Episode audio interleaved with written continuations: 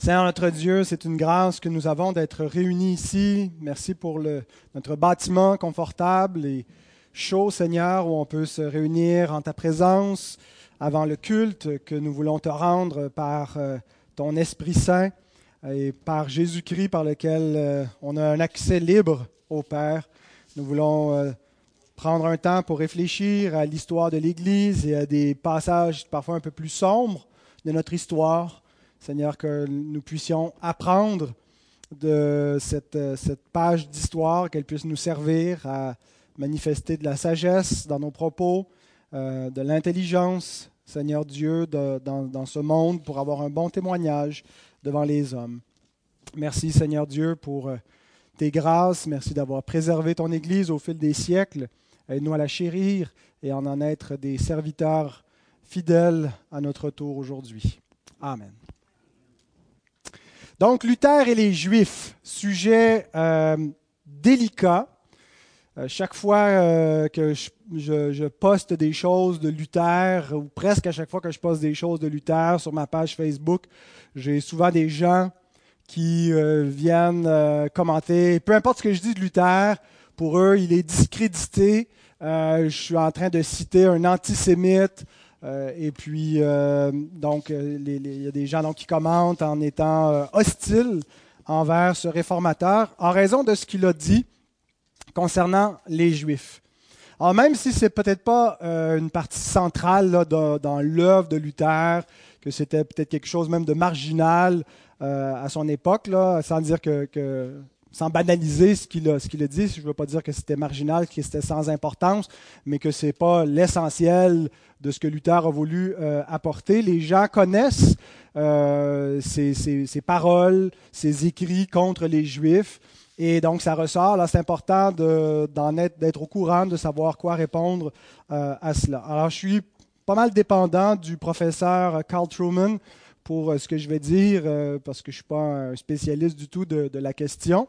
Euh, et comme on est en terrain où il y a beaucoup d'écueils, où c'est dangereux, est-ce que si on, on, fait un faux pas dans ce domaine-là, on risque d'être décapité pour nos propos, bien, je m'appuie sur une autorité.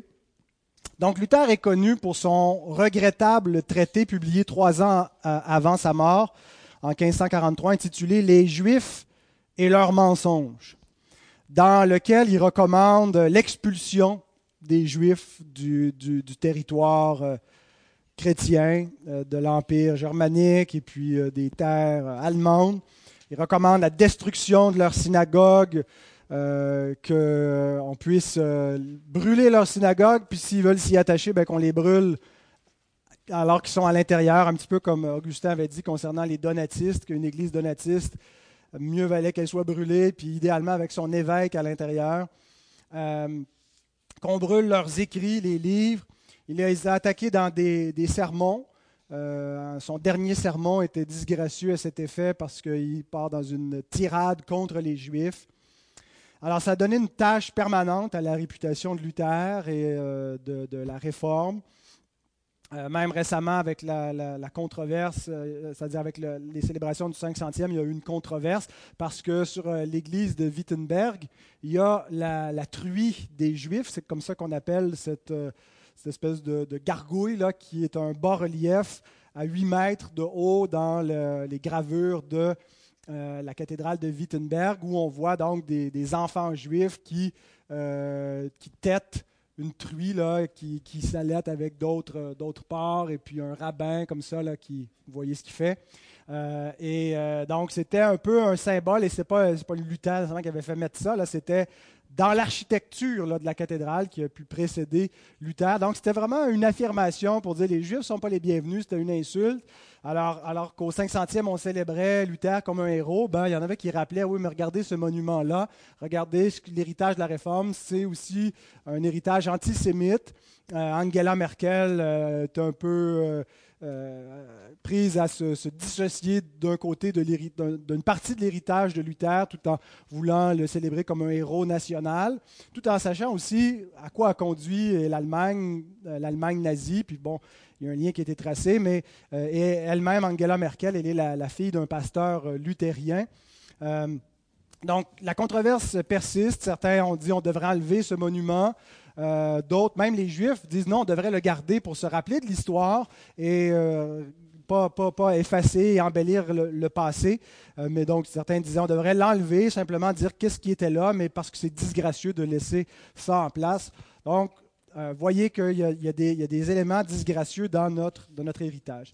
avant de revenir à la réforme et, au temps de Luther et expliquer la position de Luther par rapport aux Juifs, j'ai un peu de difficulté avec mes feuilles. Là. Euh, simplement euh, mentionner la thèse d'un euh, qui a fait école, qui demeure un peu une thèse en, autorité aujourd'hui, celle de William Shirer, qui était un correspondant de la presse et de la radio, qui était posté, c'est un Américain, qui était posté en Europe pendant les années 20 et les années 30, et qui a assisté à l'avènement des nazis au pouvoir et au Troisième Reich. Et il a écrit donc un ouvrage en anglais, euh, The Rise and Fall of the Third Reich. En français, a été publié euh, en 1960. Le Troisième Reich, des origines, à la chute. C'est un ouvrage de 1245 pages. Et donc, euh, en, en, traçant donc l'histoire récente, il part, il recule beaucoup plus loin en arrière pour montrer que l'antisémitisme n'est pas né avec les nazis, mais qu'il y avait déjà des racines chez le peuple germanique et euh, il remonte jusqu'à Luther. Et il écrit concernant Luther euh, qu'il est le génie supérieur et complexe, passionnément antisémite et anti-romain, anti, le, pouvoir papal et le pouvoir de Rome, qui réunissait dans son caractère orageux tant des meilleures qualités et des pires défauts de l'allemand la rudesse, la grossièreté, le fanatisme, l'intolérance, la violence, mais aussi l'honnêteté, la simplicité, la disposition à l'examen de conscience, le désir ardent d'apprendre, le goût de la musique et de la poésie, le besoin d'être juste aux yeux de Dieu. Et donc, euh, Schreier, euh, attribue à Luther une double culpabilité. D'abord, euh, son attaque contre les Juifs, qui est un peu la racine antisémite chez les Allemands. C'est comme ça qu'il l'interprète. Mais euh, il lui attribue aussi la, passivité du peuple allemand vis-à-vis des nazis. Pourquoi est-ce que les, les Allemands ne se sont pas euh, offusqués, révoltés contre le pouvoir des nazis qui euh, a commis donc la, solution finale avec les camps de concentration, puis l'extermination, la tentative d'exterminer les Juifs complètement et d'aller les chercher même dans tous les pays d'Europe, de les amener forcés, puis de les, mettre dans des camps de travail, des camps de concentration, puis des camps de la mort. Euh, et donc, euh, le, Scherer euh, dit que c'est la doctrine des deux royaumes de Luther qui est responsable de la passivité absolue, de la soumission absolue des Allemands vis-à-vis du pouvoir temporel, que c'est un petit peu dans leur ADN avec le, message de Luther de se soumettre aux autorités temporelles de manière inconditionnelle, sans, sans se rebeller, sans protester il y aurait des choses à dire concernant la doctrine des, deux royaumes de Luther, comment il divise le pouvoir temporel du pouvoir spirituel. Et je ne pense pas que Luther prône une, soumission absolue à un tyran. Bien sûr, il dit que ce n'est pas le rôle du peuple de, prendre les armes, de se, de se, rebeller, que la rébellion est toujours, vient toujours du diable, mais qu'il euh, y a des pouvoirs euh, qui, sont, qui sont inférieurs, des, autorités civiles qui auraient pu, eux, se coaliser et renverser Hitler. Et donc, euh, c'est évident que, que Luther n'aurait probablement pas été en faveur d'Hitler. Donc, il y a aussi une grande différence entre l'Allemagne nazie et l'antisémitisme, si on peut euh, employer ce terme-là, euh, du temps de Luther. La grande différence entre les deux, c'est que euh, l'Allemagne nazie, c'est un problème racial, tandis qu'au temps de Luther, c'est un problème de religion pour eux. Et, donc, ce n'est pas tant la race juive pour Luther et pour les, gens de son époque que la religion juive, tandis que pour le, le gouvernement nazi pour Hitler, euh, dans les lois de Nuremberg, c'est les lois qui ont été adoptées quand le parti a été porté au pouvoir, et donc les lois de Nuremberg remontent à 1935, euh, et c'est trois textes de loi qui ont préparé donc euh, ce qui s'est mis en place pour exterminer les Juifs. Et dans, ces trois textes de loi, il y a deux qui touchent directement les Juifs. Le premier, c'est sur la citoyenneté du Reich. Donc, pour être un citoyen, il fallait être un, pur sang, il fallait donc appartenir à, la race euh, arienne.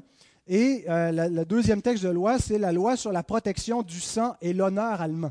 Donc, pour eux, ce n'est pas une question de religion que les Juifs se convertissent au, christianisme ou à, l'athéisme, parce qu'il euh, y avait peut-être un, formalisme de chrétien, de religion d'État, mais, Hitler n'était pas un, chrétien particulièrement fervent. Euh, il tendait plus vers une forme d'athéisme et de, darwiniste qui cherchait à être conséquent. L'idée que la nature se, doit s'améliorer par un processus naturel et que les, races et euh, les éléments dans la nature qui sont euh, qui sont moins bien adaptés devraient disparaître et il voyait le christianisme comme, ayant ralenti le processus de la nature en protégeant des espèces inférieures. Euh, c'est la vie d'Hitler. Alors Hitler était un darwiniste conséquent, euh, donc on devait donner un petit coup de pouce à la nature qui avait été ralentie par presque 2000 ans de christianisme qui protège les, handicapés, qui, qui, qui élève la faiblesse alors qu'elle devrait disparaître. Et donc dans ces lois, la loi sur la protection du sang euh, et l'honneur allemand, bien, euh, c'est vraiment une, cause raciale. Euh, c'est vraiment un racisme dans, la plus pure définition du terme, que c'est la race et que tu peux, pour les Juifs, il n'y a rien qu'ils peuvent faire. Ils ne peuvent pas changer leur race. Et une fois donc sont, qu'on leur enlève leur citoyenneté, qu'on leur retire leur papier et qu'ils ne peuvent pas faire partie de ce Reich allemand, eh bien là, ils ne peuvent plus immigrer, ils ne peuvent plus sortir du pays. Et donc, la solution finale, c'est que finalement, on les extermine, on les regroupe dans, des camps. Et donc, il n'y a rien qu'ils euh, pouvaient faire pour finalement changer leur statut et, améliorer. Tandis qu'au temps de la réforme, et même avant la réforme, ce n'était pas tant un problème racial. Les Juifs pouvaient faire quelque chose pour être acceptés, tolérés dans la société, devenir chrétiens. Euh, le problème, c'était que dans la société du Moyen Âge, c'est une société euh, qui, euh, avec laquelle on vise l'uniformité sociale. Euh, il n'y a pas de place au pluralisme. Ça n'existe pas qu'il y ait plusieurs religions, qu'il n'y ait pas de religion. Tout doit être contrôlé, uniforme. Il y a une uniformité sociale. Et le christianisme, c'est l'élément qui nous fait à la fois un citoyen du royaume des cieux, mais un citoyen aussi du royaume terrestre. Et le baptême, c'est ce qui sert un peu à uniformiser, c'est l'acte de naissance qui est un, saut civil et aussi un, rituel religieux, et donc qui uniformise la société, qui permet à l'autorité de, contrôler, de garder. Et donc les, dissidents, les gens qui ne veulent pas s'assimiler à la société, représentent une menace. Euh, ils sont un pouvoir parallèle, ils sont des gens qui ne s'intègrent pas.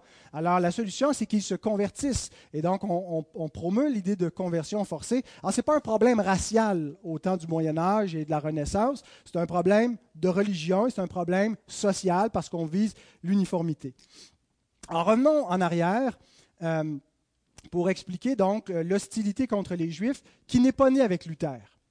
Euh, Luther n'est pas le, le, premier anti-juif qui s'est mis donc à parler contre eux. La haine des Juifs dans la culture euh, occidentale d'Europe euh, précède Luther. Et voici un petit peu le, développement. Rappelons le, donc que le, peuple juif est un peuple qui a été grandement persécuté au fil de son histoire. Il y a même une partie de cette histoire-là qu'on s'attribue, euh, nous, comme, comme étant membres aussi avec eux de l'Alliance, quand on pense à leur histoire sous l'Ancienne Alliance, où on considère donc que les fidèles de l'Alliance ont souffert à plusieurs moments euh, sous les, des pouvoirs étrangers, avec les, païens qui ont persécuté, qu'on voit donc le pouvoir assyrien, le pouvoir babylonien euh, dans, au temps de l'Ancien Testament. Il y a aussi la période intertestamentaire pendant l'avènement du peuple grec, euh, où les Juifs ont été persécutés sous les, à l'époque des Maccabées. au temps donc du Nouveau Testament, encore un peuple qui est opprimé par les Romains. qui va aller jusqu'à leur destruction, la destruction de Jérusalem et du Temple en l'an 70 qui euh, euh, vraiment va, rendre permanente la, diaspora, où le peuple juif n'a plus une terre euh, jusqu'à le mouvement sioniste, là, après la, Deuxième Guerre mondiale, la Shoah, puis ce mouvement de retour là, en Israël. Mais donc, un peuple grandement persécuté, qui a été aussi par moments persécuteur, là, qui a été, il y a des moments forts sous l'Ancienne Alliance où le, le peuple Et puis bon, on peut, interpréter aussi certaines violences comme faisant partie de, de, des intrusions du jugement final de Dieu qui utilise Israël pour châtier les païens, mais aussi les chrétiens. L'Église primitive a été grandement persécutée par euh, le peuple juif et euh, qui, ont, mis aussi à mort le Messie. Et puis, euh, il y a des conséquences. Hein. Ils ont dit que son sang retombe sur nous. Et Jésus dit donc que tout ça allait revenir sur cette génération hein, qu'ils ont méconnu le temps de leur visitation. Et donc, déjà, le Seigneur annonçait beaucoup de souffrances contemporaines pour ce peuple-là, qui sont accomplis avec le jugement qui s'est abattu sur Jérusalem en l'an 70, mais qui s'est perpétué au fil des siècles. Ils ont eu des périodes d'accalmie, mais la haine des Juifs s'est amplifiée surtout au cours du Moyen Âge. Euh, les chrétiens n'ont pas toujours été hostiles. Euh, je pense que dans les, premiers siècles, les chrétiens voyaient donc qu'ils avaient des racines communes et que leur héritage venait donc de la, tradition juive, leur héritage spirituel, et qu'ils cherchaient aussi à gagner les Juifs au christianisme, à ce qu'ils reconnaissent que Jésus est le Messie qui leur était envoyé.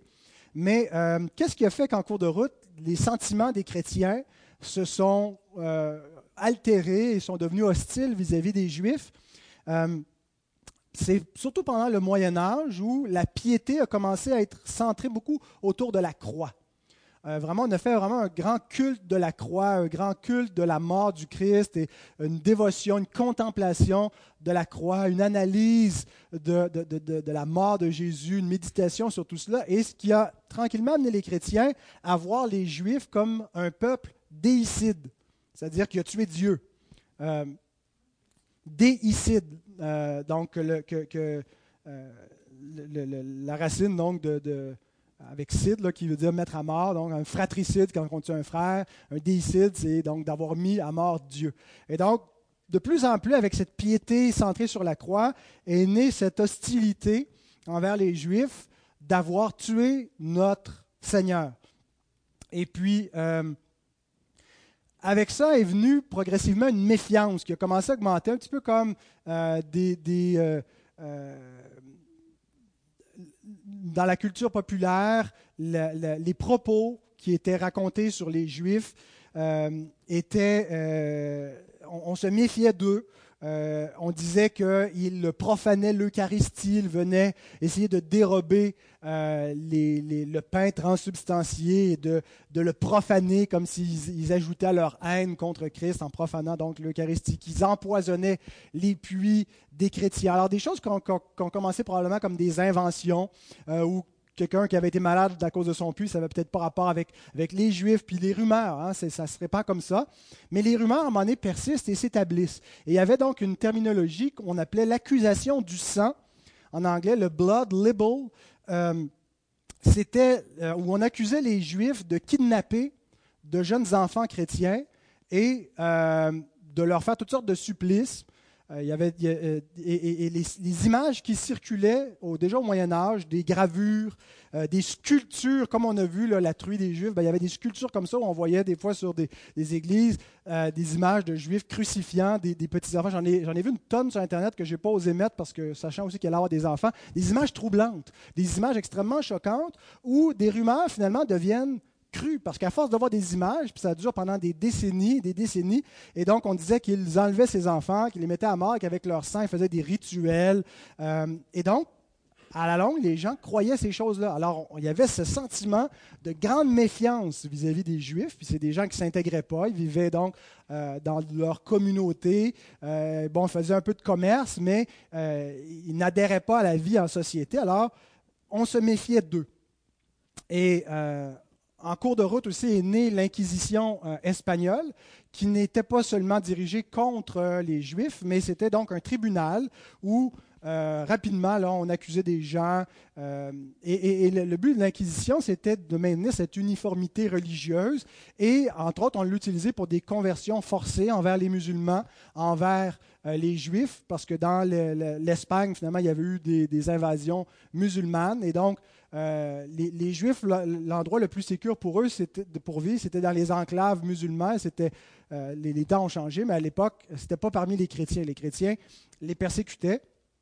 quand on dit chrétiens, on ne parle pas nécessairement de gens qui sont chrétiens comme on l'entend aujourd'hui, des gens nés de nouveau, qui connaissent vraiment le Christ, mais des gens qui font partie du grand christianisme, de la religion chrétienne, de la société chrétienne, de la chrétienté. Alors, euh, il y en a beaucoup parmi eux qui étaient des impies, des païens, euh, qui étaient en fonction d'autorité, qui étaient des évêques, qui étaient des, juges inquisiteurs et qui ont martyrisé des gens au nom du Seigneur. Euh, mais donc, c'était des déviances. Mais tout ça, c'était parce que on visait une société homogène. on voyait finalement l'avancement du royaume des cieux comme allant de pair avec un pouvoir civil que Jésus aurait donné à ces deux épées, une épée qui représente le pouvoir religieux, le pouvoir civil, mais qui vont conjointement. Et à mesure que le royaume des cieux avance, euh, que, la chrétienté avance et que, le christianisme conquiert du territoire, ben, le royaume de Christ avance. Et c'est comme ça qu'on est, est, tombé non seulement dans l'Inquisition, mais aussi dans les croisades. Et, donc, il y avait un mélange. C'est comme ça qu'on voyait les, choses. Et pour eux, il n'y avait pas de contradiction. Ça n'existait pas la séparation du pouvoir de, l'Église et de l'État. Ce qui nous amène un peu plus proche de, la réforme. Juste, c'est pour nous donner le contexte du Moyen Âge. La haine des Juifs n'a pas commencé avec Luther. Déjà, donc, euh, bien avant Luther, il y avait cette hostilité qui existait dans la culture occidentale d'Europe. Euh, pour nous aider un petit peu à comprendre comment la réforme se situe face aux Juifs, il y a un incident qu'on appelle l'affaire Reuchlin, mais qu'on pourrait aussi appeler euh, l'affaire Pfefferkorn, qui donc, euh, Johannes Pfefferkorn était un théologien chrétien allemand qui était converti du judaïsme au christianisme. Donc, c'était quelqu'un qui était né juif, euh, élevé donc dans une communauté juive, mais qui s'est converti à la foi chrétienne avant la réforme, donc euh, catholique. Et Pfefferkorn plaidait pour la destruction des écrits des juifs qu'il fallait brûler le Talmud, il fallait tout trouver les écrits des Juifs, leurs commentaires sur l'Ancien Testament, les écrits des rabbins, et débarrasser donc la terre de ces écrits. Et euh, ceux qui, donc, qui analysent l'histoire de la persécution des Juifs souvent voient Pfefferkorn comme étant un, Juif qui, qui saillit lui-même, ce qu'on appelle les self-hating Jews, qui euh, agissent contre leur propre nation, leur propre ethnie. Et euh, Pfefferkorn était dans une guerre pamphlétaire avec un, humaniste qui s'appelait Johann Reuchlin. Donc, pour ça, on appelle l'affaire Reuchlin parce que euh, lui, euh, donc, s'est beaucoup impliqué dans une diatribe par écrit d'échange de pamphlets avec Pfefferkorn. Donc, ils ont à peu près les mêmes dates. ils sont, morts peu de temps après le début de la, réforme. Et lui, donc, Reuchlin était un théologien humaniste donc, je rappelle, les, humanistes sont ceux qui, euh, sont versés dans les sciences humaines, c'est ce que ça veut dire euh, un humaniste. Donc, les, langues, la littérature, euh, la, culture antique et tout cela, avec un, intérêt pour ce qui a précédé le Moyen Âge. Là, on revient à l'Antiquité. Et il était un spécialiste des langues bibliques, du grec et de l'hébreu. Et donc, avec, avec la, Renaissance et le le renouvellement d'intérêt pour les langues anciennes, vient un intérêt aussi pour l'hébreu. Parce que l'Ancien Testament est en hébreu. Euh, au cours du Moyen Âge, l'hébreu est plus ou moins présent. Tout se fait en latin. Et donc, on revient plus aux langues originales. Euh, et euh, donc, chez les humanistes, il y en a qui voient un grand intérêt aux Juifs parce qu'ils peuvent leur enseigner l'hébreu. C'est par eux que c'est préservé, se sont préservés les manuscrits en hébreu. Nous, on n'avait pas les manuscrits en hébreu. On a des textes euh, grecs pour certains, mais euh, surtout donc des textes latins. Alors, euh, d'avoir accès aux textes des, Juifs et de pouvoir avoir accès aux rabbins qui peuvent enseigner l'hébreu était pour les humanistes un atout. Et Reuchlin a une intersection avec la réforme de Wittenberg parce qu'il devait devenir professeur de langue en 1518, mais finalement, il a envoyé son neveu, Philippe Mélenchon. Alors, il est lié de famille avec un très proche collaborateur de Luther. Et donc, Reuchlin était opposé à Pfefferkorn.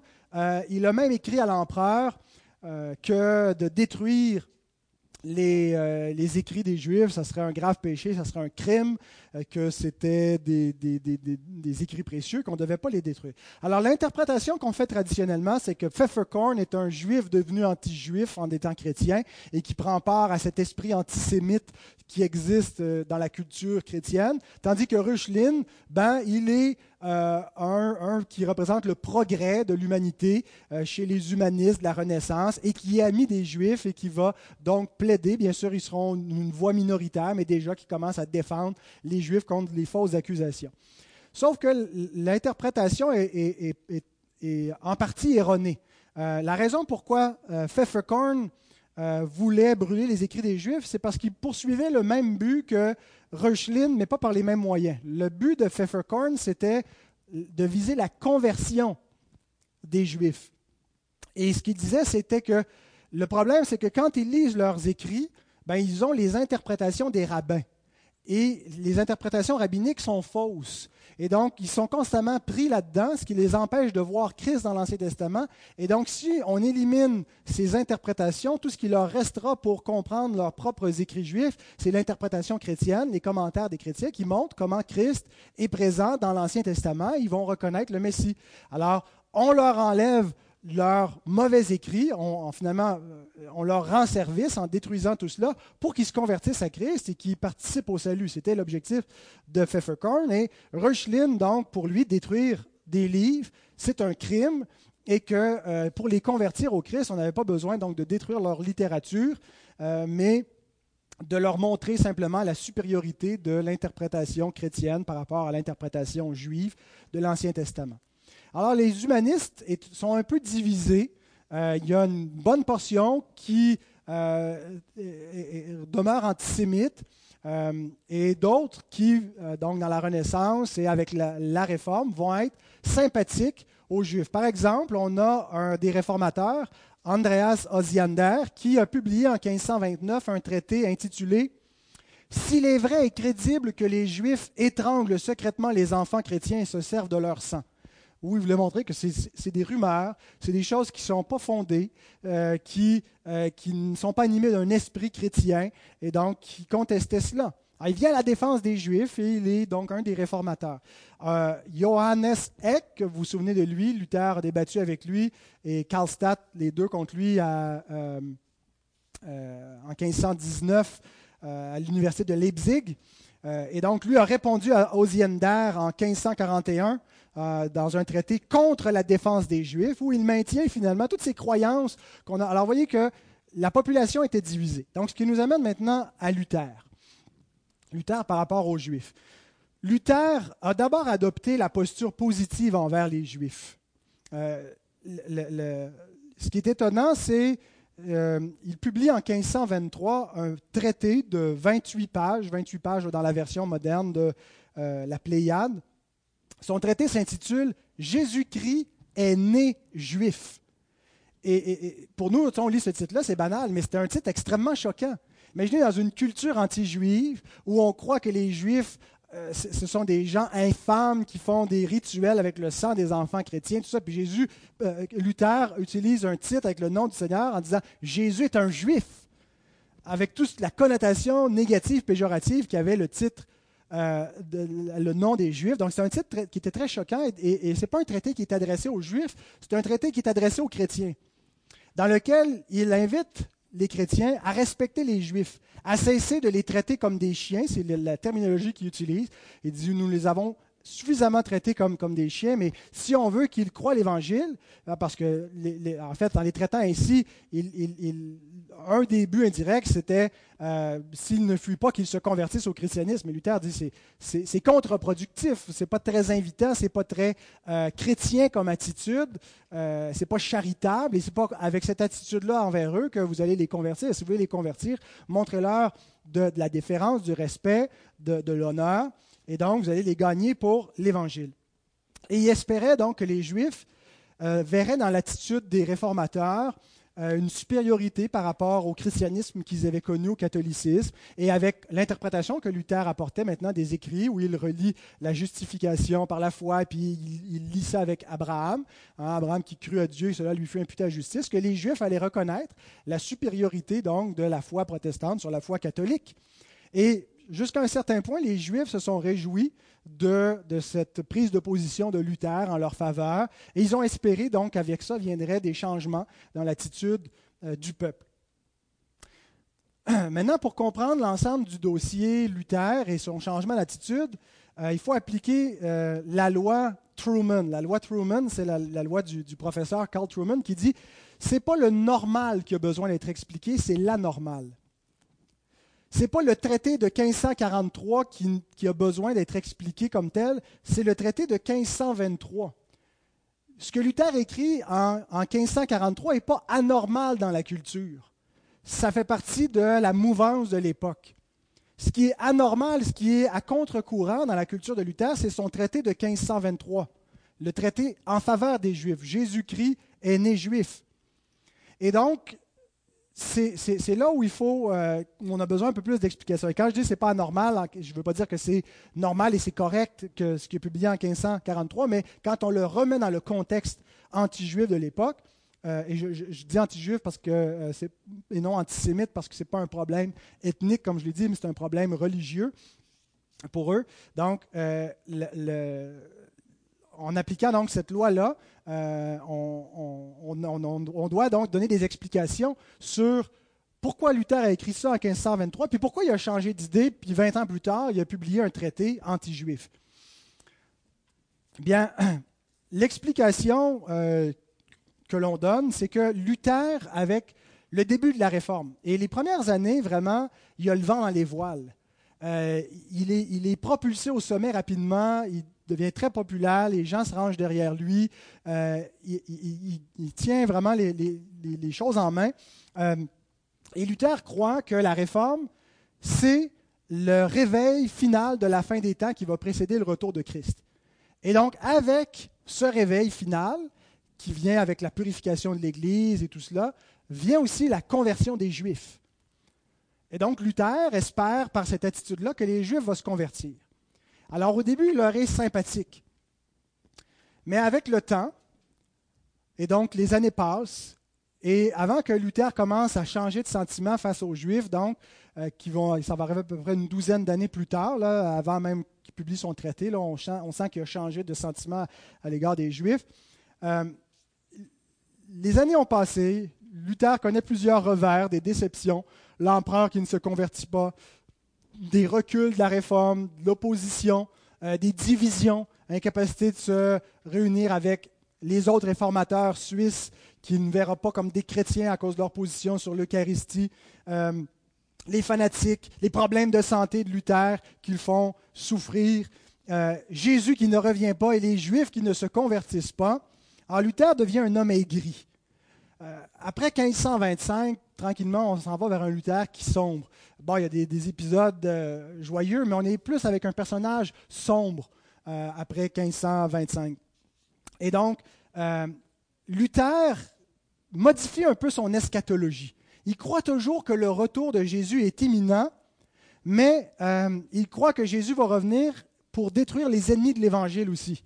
Et donc, si les Juifs devaient se convertir euh, au réveil final, dorénavant, ce qu'il croit, c'est que quand Jésus va revenir, ben, il, y a, des ennemis qui seront détruits. Il en identifie quatre. Les Turcs, les musulmans, donc, qui sans cesse essaient de pénétrer dans le Saint-Empire euh, romain, euh, germanique, donc, qui sont des, ennemis, les anabaptistes et les fanatiques, l'Antichrist qui a été manifesté, pour lui c'est le pape, et donc les papistes, ceux qui sont attachés pour lui à l'Antichrist, sont des ennemis de l'Évangile, et les Juifs donc qui manifestent leur animosité vis-à-vis de l'Évangile. Alors, dans ses prédications, dans ses écrits, il s'oppose à tous ses ennemis avec la virulence qu'on lui connaît et une virulence qui augmente à mesure qu'il vieillit, qui devient de plus en plus aigre.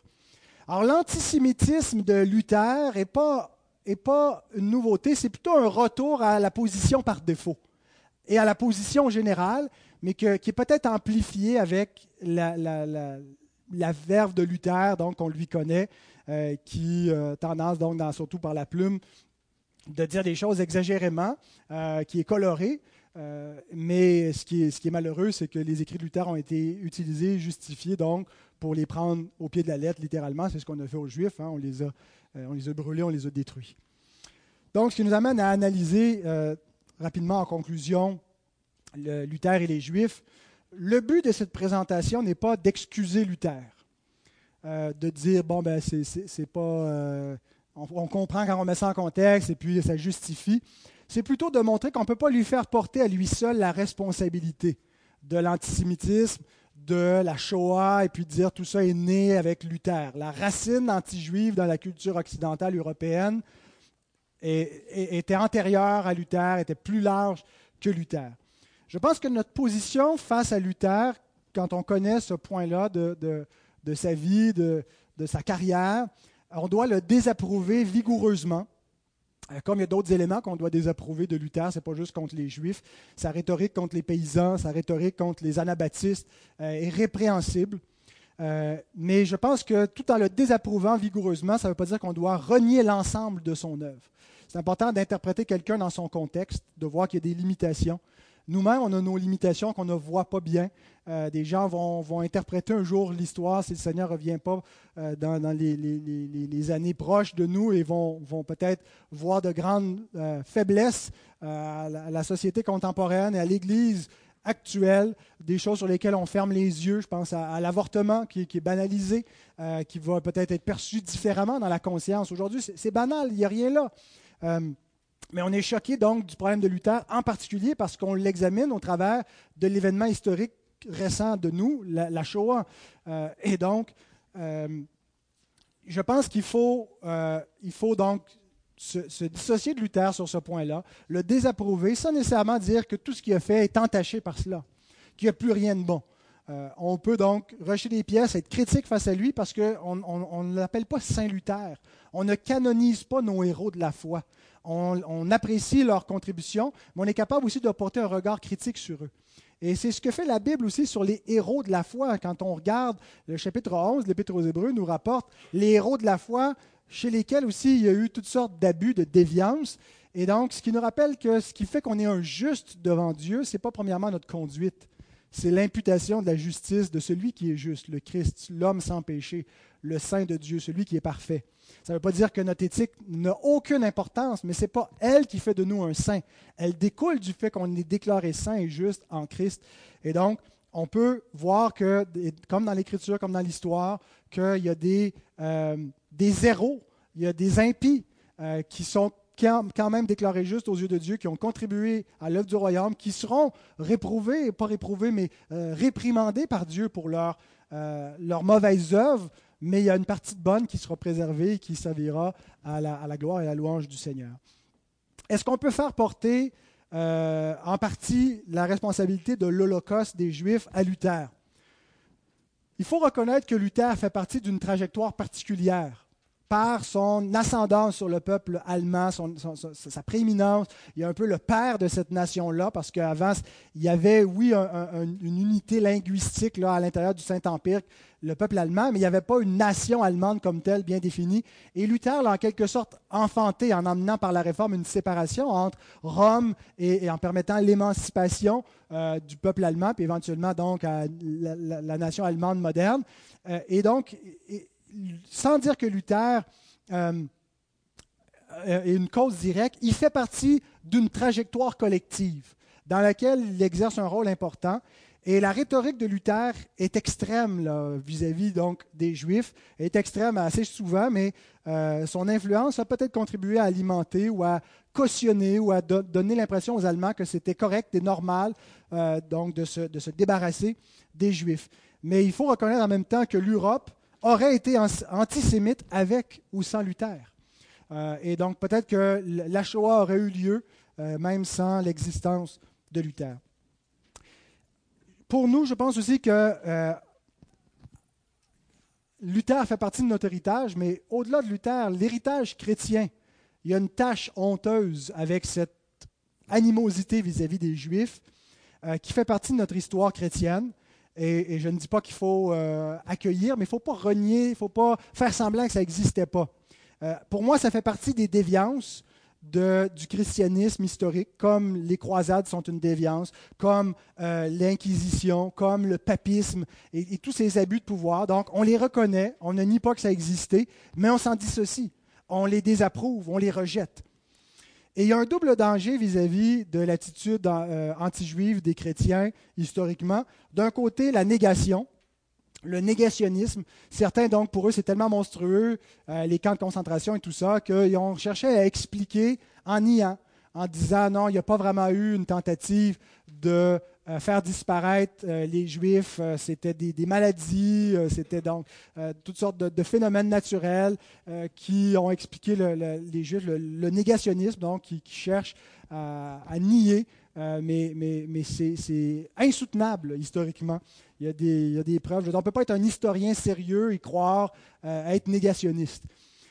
Et donc ça, c'est une des tendances, c'est un des dangers. Mais il y a le danger à l'autre extrême qui est d'avoir honte au point que euh, on n'annonce plus l'Évangile aux Juifs parce qu'on se dit, pour eux, ils associent l'Évangile au christianisme et à toute cette culture anti-juive qui les a persécutés.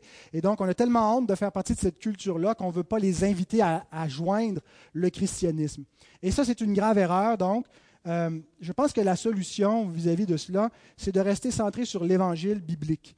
L'évangile biblique qui ne considère plus les hommes du point de vue de la race. C'est plus une question ethnique. C'est plus une question d'être juif, d'être grec. Euh, c'est une question, c'est un problème fondamental qu'a l'être humain. Chaque être humain, qu'il soit juif, qu'il soit de quelque autre origine, euh, de quelque race que ce soit, est un pécheur qui a besoin de salut. Il y a un seul homme juste qui est le sauveur des hommes, c'est le Christ. Et donc, il vient pour les Juifs, premièrement, c'était pour eux, mais ce n'est pas euh, pour une distinction euh, ethnique encore là, c'était parce que c'était le, peuple qui devait accueillir son, Messie.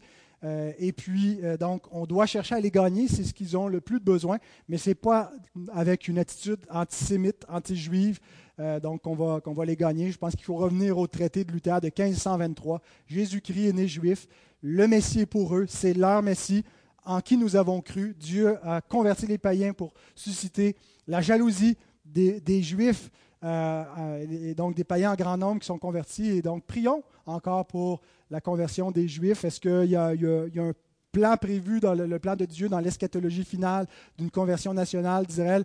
Je n'ai pas une opinion dogmatique sur le sujet, mais reconnaissons que ce peuple a été préservé par la providence de Dieu, que des peuples qui étaient beaucoup plus puissants historiquement, qui ont disparu de la face de la terre, cette petite nation existe encore aujourd'hui. Euh, et prions donc pour que des Juifs en grand nombre viennent à reconnaître que Jésus est le Christ, le Sauveur, le Roi, le Messie, euh, le Shiloh qu'ils attendent.